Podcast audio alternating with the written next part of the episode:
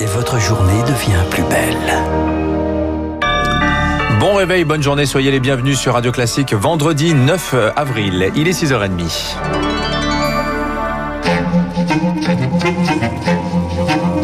6h30, 7h30, la matinale de Radio Classique avec Dimitri Pavlenko. À la une ce matin, on en a fait du chemin depuis Morissette. 10 millions de Français ont reçu une première dose de vaccin contre le Covid. Après des débuts poussifs, la campagne a pris de l'ampleur et l'exécutif se réjouit.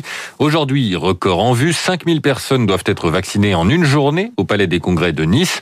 Le ministre de la Santé, Olivier Véran, inaugure un vaccinodrome à Grenoble. Le président Emmanuel Macron va lui visiter l'usine Delpharm en Eure-et-Loire. Produit des vaccins made in France pour le compte de Pfizer BioNTech. Et donc, un cap symbolique a été franchi hier. Le Premier ministre Jean Castex s'en est félicité lors d'une visite d'un centre de vaccination près de Paris. Le pays tout entier vient de franchir les 10 millions de personnes qui ont reçu une première vaccination, c'est-à-dire que nous sommes à une semaine d'avance à l'objectif euh, que j'avais fixé. Nous avons maintenant euh, l'objectif des 20 millions qui se présentent à nous euh, dans quelques semaines et je ne doute pas que grâce à cette mobilisation générale, nous allons l'atteindre. Voilà, objectif 20 euh, millions donc euh, depuis euh, Morissette qui était la, première vaccinée, je le rappelle, au cas où. Ça c'est pour la volonté politique. Côté coulisses, la haute autorité de santé doit se prononcer ce matin sur le cas des 600 000 personnes de moins de 55 ans qui ont reçu une première dose d'AstraZeneca. Depuis le 19 mars, seules les personnes âgées de plus de 55 ans y ont accès à cause d'un risque rare de caillots sanguins. La haute autorité pourrait préconiser une deuxième dose d'un autre vaccin, celui de Pfizer ou de Moderna. À l'échelon européen maintenant, les 27 se divisent un peu plus. Face à la lenteur des livraisons, l'Allemagne a entamé hier des discussions bilatérales avec la Russie pour acheter son vaccin Sputnik V qui n'est pas encore validé par l'Agence européenne du médicament. La France estime que ce vaccin est un outil de propagande. D'après un sondage ELAB pour les échos et radios classiques, les deux tiers des Français estiment que l'Union européenne n'est pas à la hauteur face à la crise sanitaire. Voilà, et Bernard Sananès, hein, du président d'ELAB, sera avec nous à 7h40 dans les spécialistes pour justement commenter ce sondage. Augustin, on a entendu d'un côté la volonté politique, de l'autre les péripéties autour de cette campagne de vaccination.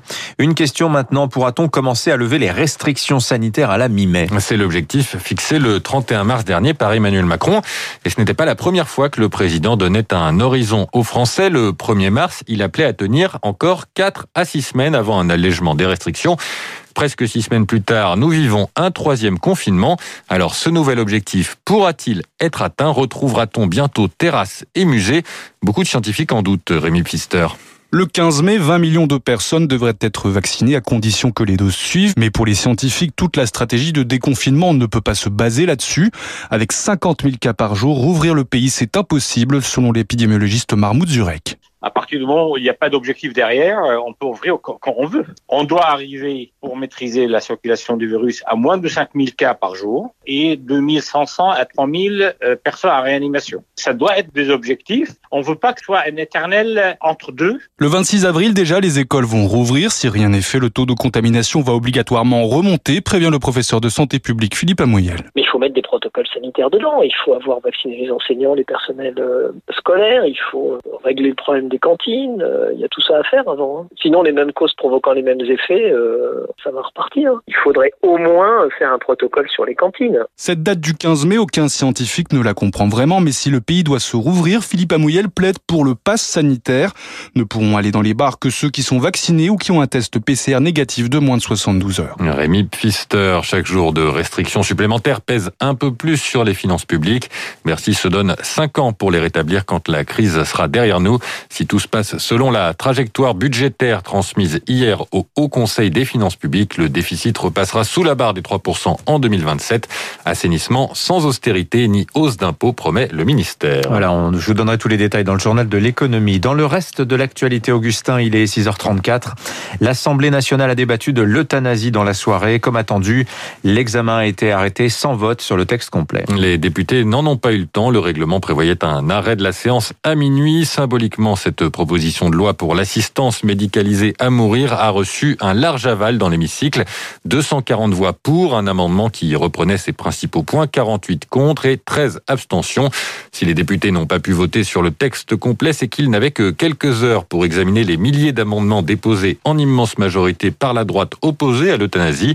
Une obstruction parlementaire, selon Olivier Falorni, le député à l'origine de cette proposition de loi. Aujourd'hui, le visage de l'Assemblée nationale, il est là, devant moi. Ce sont ces 4000 amendements, ces feuilles.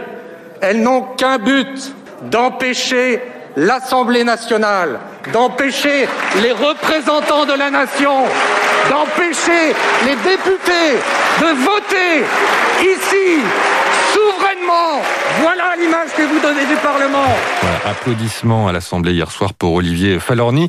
Applaudissements euh, également pour la députée LREM Anne Jeunetet qui a rappelé qu'en tant que médecin, son serment d'Hippocrate euh, lui disait qu'elle ne pouvait pas donner la mort volontairement. Voilà, c'est bien de pondérer. Vous avez raison, Augustin. Les efforts des exploitants n'ont pas suffi face au gel. Malheureusement, le ministre de l'Agriculture a annoncé cette nuit le déclenchement du régime de calamité agricole. Arbres fruitiers, colza, légumes ou vignes sont dévastés. Julien de Normandie parle d'un épisode d'une violence inédite. En quelques nuits, c'est parfois la quasi-totalité de la production d'une année qui a gelé dans les vignes. Le comité national prévient de, des interprofessions de viticulteurs prévient que la récolte 2021 va être très faible.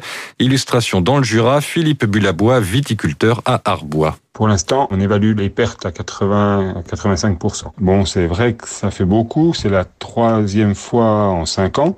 On a gelé en 2017, on a gelé en 2019, dans des proportions moins importantes. Pendant quatre nuits, on a fait tourner la tour antigel, on a fait du feu, on a, c'est un petit peu battu contre la nature. Puis, ben, c'est vrai que la nature nous a rappelé que c'était quand même toujours elle la plus forte. Un propos recueilli par Elodie Wilfried. Merci Augustin. Vous revenez tout à l'heure à 7h30 sur Radio Classique tout de suite.